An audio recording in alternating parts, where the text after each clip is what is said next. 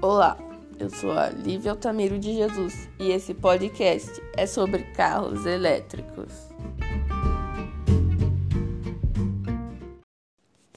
Até pouco tempo, veículos elétricos eram um sonho futurista de apaixonados por automobilismo, porém, tem se tornado cada vez mais presente nas ruas pelo mundo. Com isso, aumenta também o debate sobre as vantagens e desvantagens de adotar a eletricidade nos motores. O automóvel elétrico é ótimo para as cidades, pois não emite fumaça e nem barulho. Além disso, atinge o torque mais rápido, o que torna o seu desempenho melhor em baixas velocidades. Pisa no acelerador e a energia é entregue imediatamente às rodas, sem desperdício, proporcionando uma experiência de condução realmente esportiva. Esses carros ainda dispensam a marcha, aliviando o cansaço de dirigir em congestionamentos e não possuem sistema de escape, fazendo que não precisem de trocas de óleo.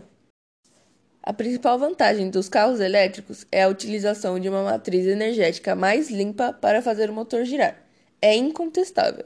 O carro elétrico tem potencial para reduzir sensivelmente a poluição urbana, inclusive a poluição sonora, já que o funcionamento do motor é muito silencioso.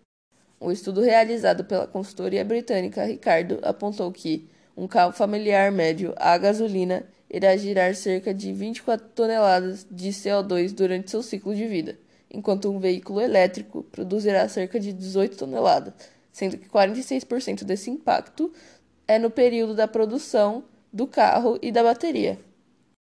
Já a principal desvantagem dos veículos elétricos é o preço, já que o modelo mais barato hoje no Brasil é um Jaque IE20 e é vendido por 125 mil. Uma pesquisa divulgada pela montadora diz que 80% dos compradores na América Latina, incluindo o Brasil, teriam um carro elétrico se o preço fosse compatível a um carro tradicional. Porém, o custo de operação e manutenção de carros movidos a eletricidade é muito menor. Um estudo realizado pelo Instituto de Transporte de Michigan, nos Estados Unidos, mostrou que o valor para operar um automóvel elétrico é menor do que a metade do custo dos movidos a gasolina. Os elétricos também requerem menos manutenção, pois exigem menos resfriamento e dispensam óleo, correias, filtros, velas e ignição. No entanto, devido à limitação das baterias, a autonomia dos carros elétricos é bastante menor do que nos modelos de combustíveis fósseis, Alguns veículos prometem autonomia de mais de 300 km com uma carga, como o Nissan Leaf e o Chevrolet Bolt, o que ainda é pouco para pegar a estrada com segurança de não ter que recarregar no caminho.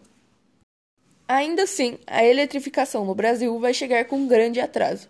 Um alívio para quem gosta de carros a combustão, mas uma preocupação para os que temem um perigoso distanciamento do Brasil em relação aos grandes mercados globais e às novas tecnologias de mobilidade. Esse foi o meu podcast. Obrigada por ouvir.